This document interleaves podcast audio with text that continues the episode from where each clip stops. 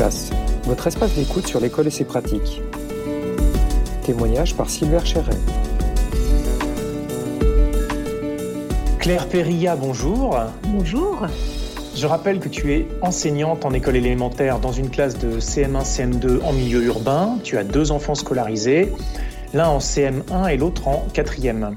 C'est déjà notre troisième entretien avec toi. Dans nos échanges, nous avons exploré le thème du lien pédagogique et du lien humain en général durant cette période. Nous nous retrouvons aujourd'hui pour faire un point à ce sujet à travers des outils et des dispositifs que tu as pu mettre en place et consolider au fur et à mesure de ces plusieurs semaines de confinement. Est-ce que tu pourrais nous décrire ce que tu as mis en place pour aborder des apprentissages nouveaux ou à consolider tout en t'adaptant à la nécessaire autonomie des élèves qui s'impose à, tous? Alors, je récapitule un peu mon, bricolage. Donc, j'envoie un plan de vol à la semaine. C'est notre, notre programme à suivre avec un parcours imposé et un en prolongement avec des situations de recherche qui brassent tout, mais autrement. Par exemple, dans les, petits problèmes liés aux fractions, on a eu l'occasion de faire un cocktail fraction à partir d'un verre unité et de fractions d'ingrédients on a eu l'occasion aussi de construire euh, une créature en papier, un cerbère, hein, comme la créature cerbère, mais là avec des parties du corps qui font référence à des surfaces, à des aires particulières. On a eu mmh. l'occasion aussi de réaliser un hélicoptère en papier pour amortir la chute d'Icar avec des étapes de planification. Le programme, il est envoyé par mail aux parents et puis il est publié sur le blog. Euh, juste au sommet de la page du blog, chaque semaine, je rédige un article qui s'appelle On récapitule, avec toutes les étapes euh, à suivre dans l'ordre et une vidéo explicative de 2 à 3 minutes qui reformule explicitement en montrant où se trouvent les supports, comment on doit s'y prendre, pourquoi on fait ça et en quoi ça va nourrir notre projet de classe même à distance. Je filme l'écran, j'ouvre les documents et puis bah, je montre. Ensuite, euh, j'écris aussi des petits articles pour certaines activités qui demandent d'être encore plus accompagnées, avec une vidéo de présentation où je réactive ce que l'on sait déjà et comment est-ce qu'on fait en classe. Et puis souvent, je propose ensuite, directement ou la semaine d'après, une correction qui est filmée, où là, je, verbalise euh, toutes les étapes. Et puis enfin, dans la semaine, bah, je publie des productions, des petites productions d'élèves pour montrer et motiver les autres. Et enfin, le week-end, je mets en valeur euh, toutes les implications de chacun euh, sous toutes ses formes. Alors, il faut, préciser quand même quelque chose, c'est que pour trois familles, cela a été très déroutant, cette manière de travailler.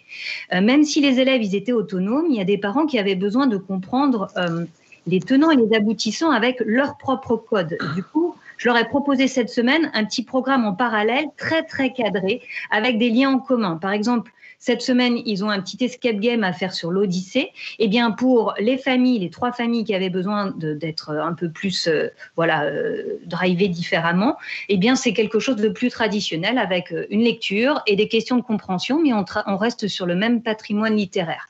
Et pour ces familles, même si c'était quand même, du coup, voilà, ça demande aussi une remise en question du côté de l'enseignant, bah, je me suis dit qu'ils avaient surtout besoin de rester en confiance.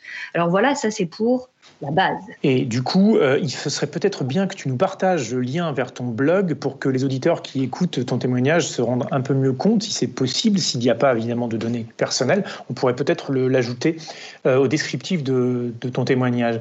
Je voudrais poursuivre avec le, le lien et le groupe. Comment est-ce que tu parviens à réunir en quelque sorte le groupe, classe, et faire qu'ils se retrouvent Et que représente ce temps-là pour toi?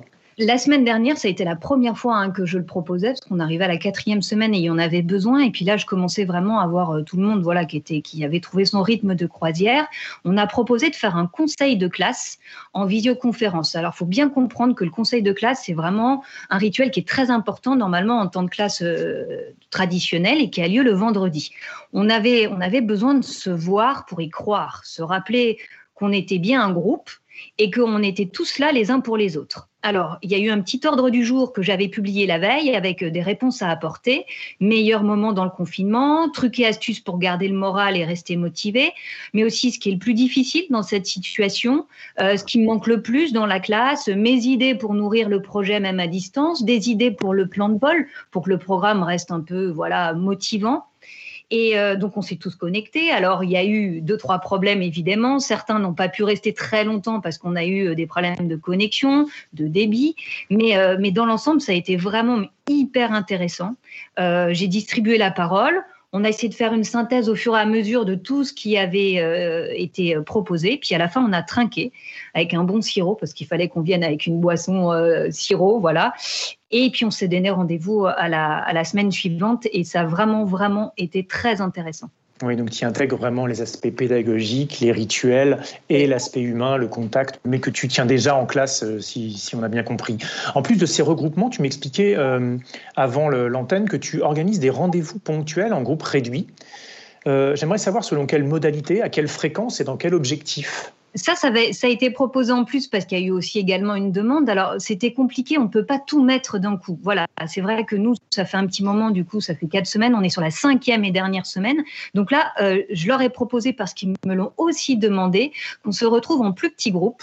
Euh, et pour rester motivé, puis faire un petit point ni vu ni connu, cette semaine, on va faire euh, un petit quiz en direct jeudi. les équipes, elles ont été constituées en fonction aussi de leurs demandes. Alors, certains étaient ouverts et souhaitaient rencontrer absolument absolument tout le monde. On va être par petits groupes de 8, donc ça va être très intéressant au niveau euh, des échanges. C'est le moyen aussi de faire un point un peu par rapport à tout ce qu'on a vécu euh, à distance. Alors, c'est un quiz euh, voilà, en, référence au, jeu d'Alain Chabat, le Burger Quiz. il y aura donc deux équipes de quatre, une équipe maillot et une équipe ketchup pendant la semaine, ils ont dû préparer une feuille de route et dans cette feuille de route, eh bien, il y a un peu de tout. Il y a par exemple du calcul mental avec multiplié par 0,5 ou par 0,1. Euh, il y a aussi un peu de conjugaison avec un petit point sur le passé simple et la construction du passé simple pour les verbes du premier groupe. Euh, il y a une situation problème avec euh, voilà des oranges et des fractions voilà à laquelle on va répondre en direct en manipulant pour pendant le jeu.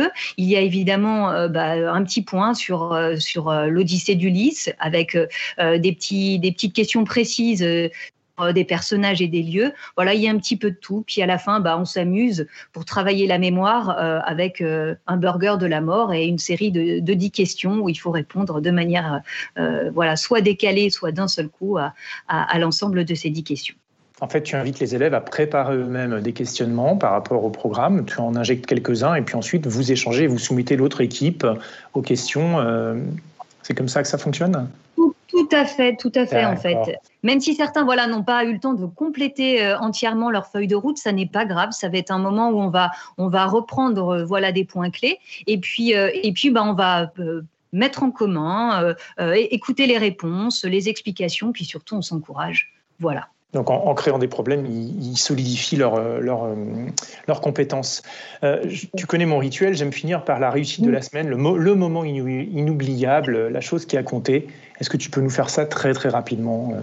Toujours avec mes élèves qui viennent de, très très loin. Euh, il y en a un en particulier qui chaque semaine, euh, c'est un peu l'outsider. Euh, il se montre de plus en plus dégourdi, motivé, et il a développé, on va dire, des, compétences dans l'outil informatique, et il est hyper hyper réactif à tel point qu'il devient personne ressource. Et quand il y a des problèmes, bah, les copains lui envoient des messages. Alors lui, il gère déjà son petit frère aussi à distance quand il y a des visioconférences, les parents et, et bah voilà, et puis il est, il, est à, il est à fond et ça fait vraiment plaisir. Claire, je te remercie beaucoup pour ce nouveau témoignage, ta fidélité à cette série d'entretiens et pour ton énergie. On se retrouve dans quelques jours pour un nouveau rendez-vous. Je te souhaite une très belle journée. Au revoir. Merci beaucoup. Merci. Au revoir. Retrouvez tous les autres épisodes de la série sur l'espace extra classe de Réseau Canopé et sur les réseaux sociaux. Une production Réseau Canopé 2020.